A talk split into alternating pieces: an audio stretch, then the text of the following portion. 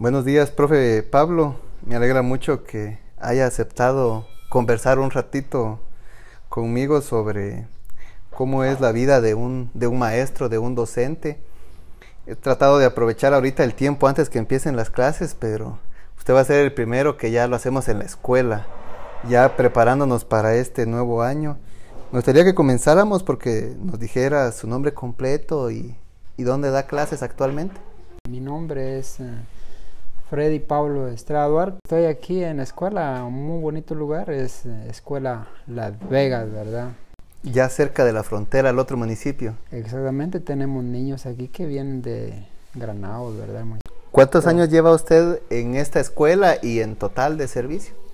Bueno, yo estoy aquí hace ya cinco años. En totalidad llevo 20 años. Eh, inicié un poco tarde en magisterio porque me gradué y estuve fue 12 años fuera de magisterio. Estoy trabajando un poquito en una ONG, está en sede en Quetzaltenango.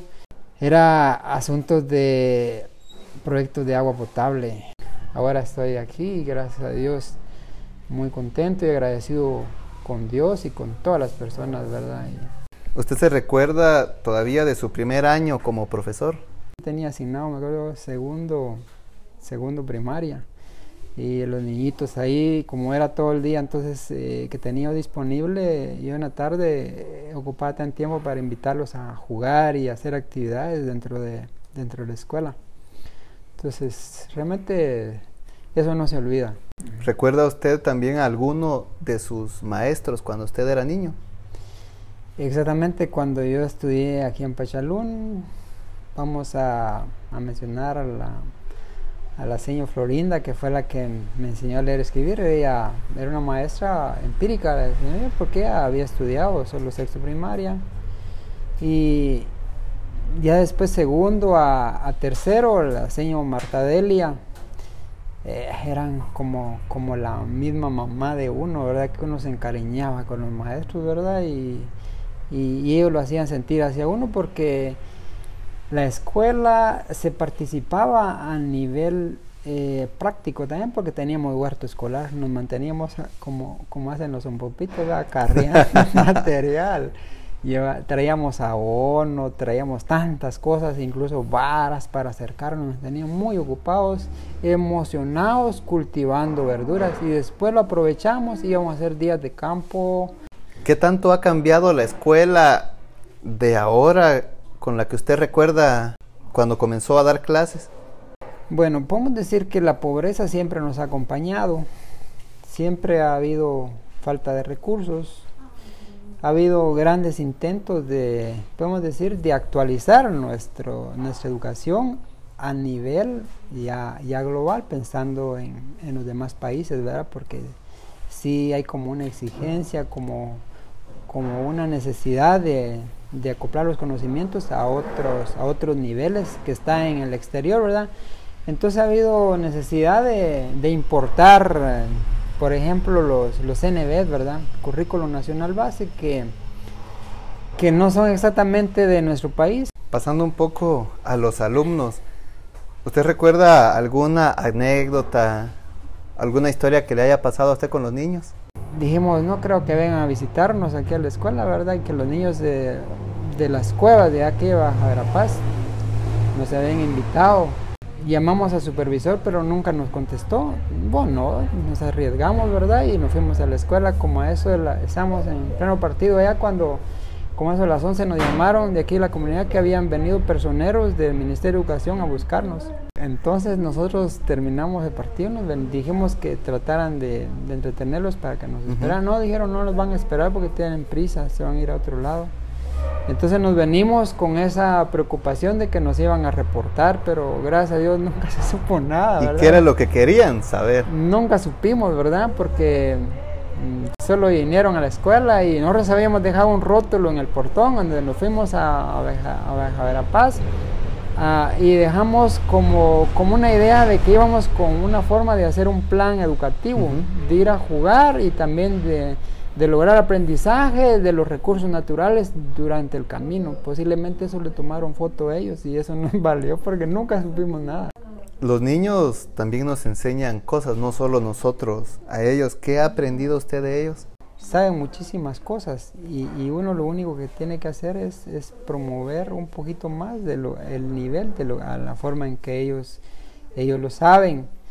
Pues los niños, por ejemplo, cuando uno les pregunta de lo que utilizan para curarse en la comunidad, ellos, ellos saben muchas plantas, conocen cómo cuidar las plantas, tienen tanto como y emocionados, ¿verdad? Y, y, sí, y uno les aprende de ellos, se queda uno admirado todo lo que ellos, ellos saben.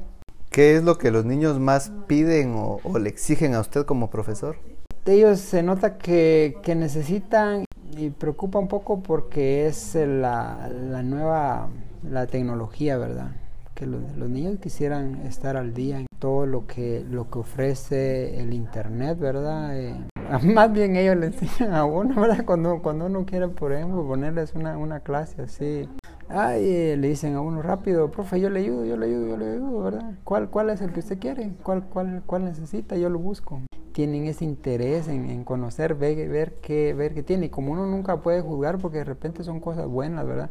Hay muchísimas cosas buenas, ¿verdad? En, la, en, en internet. Sí, uno, uno se puede formar en gran manera, ¿verdad? Un día normal en la escuela, ¿cómo es? Todo depende de la forma en que el maestro haya planificado. Porque si uno tiene todo listo, todo a la mano, el niño simplemente coopera, ¿verdad?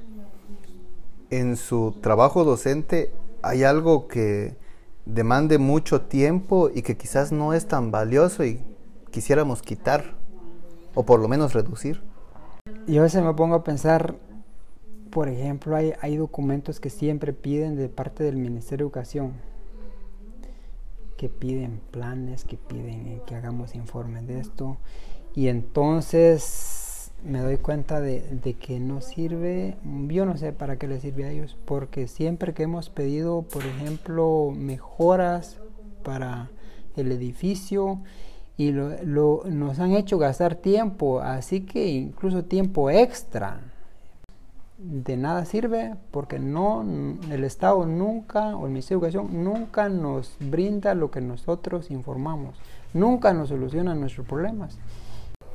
¿Qué diferencias ve usted muy marcadas entre una escuela urbana y una rural? Bueno, lo único que podemos decir en cuanto a esa es la estructura, porque en el área urbana cuentan con, más recursos y, notamos que no es porque gestionen, sino porque, porque las autoridades, eh, tal el impacto político que, que tiene va a ser mayor, ¿verdad? Entonces se abocan más a ellos. Si miramos que tienen ellos más recursos en cuanto tecnológicos, pero yo lo que miro es que no se les da el uso adecuado porque hace falta, yo no sé, hace falta más personas capacitadas para atender y lamentablemente no se les atiende, no se les da seguimiento de su preparación como para que vengan a, ocupar, digamos, esas áreas deficientes en nuestro, en nuestro municipio. ¿Qué nos sugiere usted, verdad? Porque usted ya ha recorrido a la escuela, así por donde se debe comenzar, creo que lo más valioso, el recurso más valioso son los profesores. El no tener miedo de señalar si alguien puede mejorar su trabajo.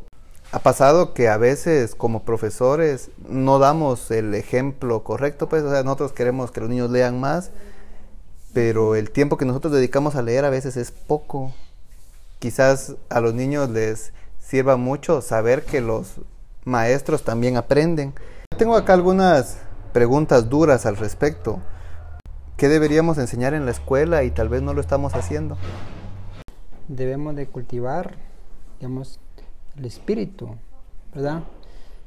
Claro, no, no podemos descuidar porque, porque así nos lo exige la necesidad ya en el campo laboral, ¿verdad?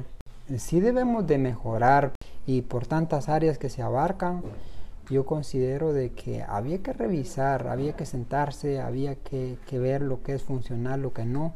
Uno dice, si tuviera más recursos, si tuviera, por ejemplo, para sacar fotocopias y, brindarle a los estudiantes, eh, se ahorraría tiempo o, si hubieran más libros.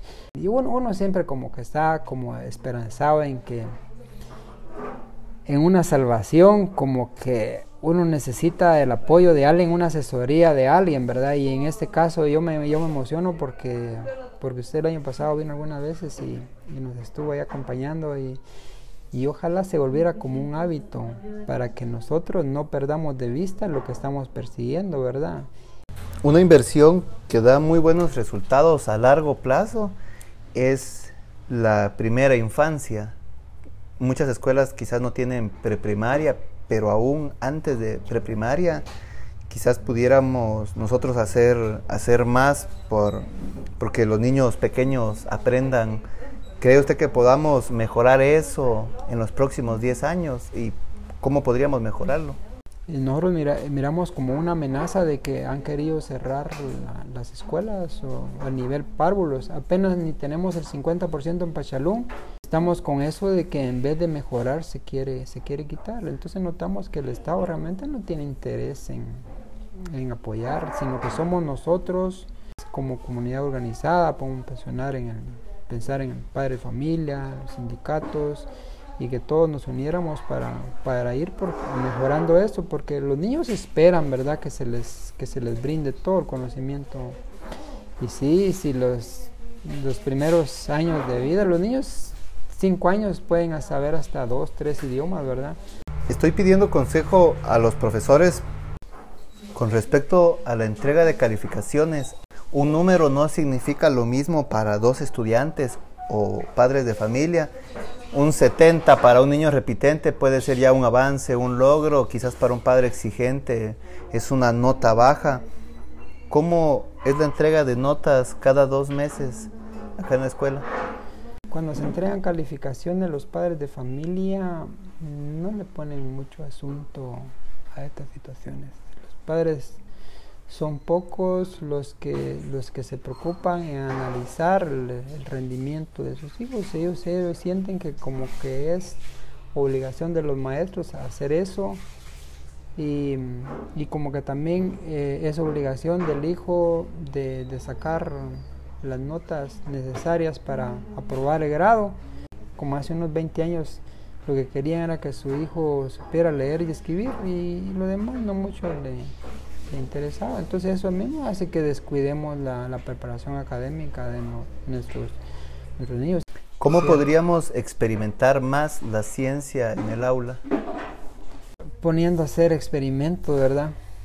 Planificando. Y... Voy a pasar a, a un momento sin interrupciones para que usted pueda explicarle algo importante a cualquier padre de familia que esté escuchando eso o algún compañero docente. Bueno, entonces eh, agradecerle y también a las personas que, se enteren de lo que usted está realizando para decirles de que nos interesemos más en atender de mejor manera a, los hijos y también a los docentes, a los alumnos, que interioricemos bastante en ellos cuáles en realidad son sus sueños, qué siente, qué piensa, eh, qué aspiraciones tiene, eh, cómo piensa lograr lo que, lo que pretende, cómo, cómo mira la vida, cómo la valora. Y entonces en base a la persona, al tener ya seguro lo que, lo que quiere solucionar con la ayuda de nosotros, ustedes padres de familia, que conozcan bien, bien lo que su hija, su hijo siente y quiere y ya puede el, el niño o el joven eh, presentar, como podemos decir, lo que, lo que pretende y, brindarle, brindémosle confianza y que también él tenga con ella, él o ella tenga confianza para podernos comunicar todo. Y, y entonces eh, podemos como abrirle un mundo de expectativa, de emoción, para que también logre la felicidad, ¿va? porque de eso se trata la vida, vivir estos años bien, una, vida de calidad, ¿verdad? No sería tanto de, cantidad, ¿verdad? tampoco de contar con, tantos, pensar que los recursos que se, que se le brindan con eso es, suficiente, sino que darle mm, ahí sí que el tiempo suficiente para atenderle y, y, conforme las posibilidades del padre de familia o el maestro, irle solucionando sus problemas. Al tener ya solucionado parte de sus problemas y si no podemos otros ya recurrir a otro nivel en la cual seguirle apoyando y van a ser personas realmente productivas, van a ser personas realizadas, van a ser personas felices. Y porque siempre hemos dicho de que un niño, un niño contento en la escuela, un niño feliz en la escuela y en su casa va a rendir todo el potencial que tiene, que es increíblemente grandioso, grandísimo. Son grandes las bendiciones que Dios da.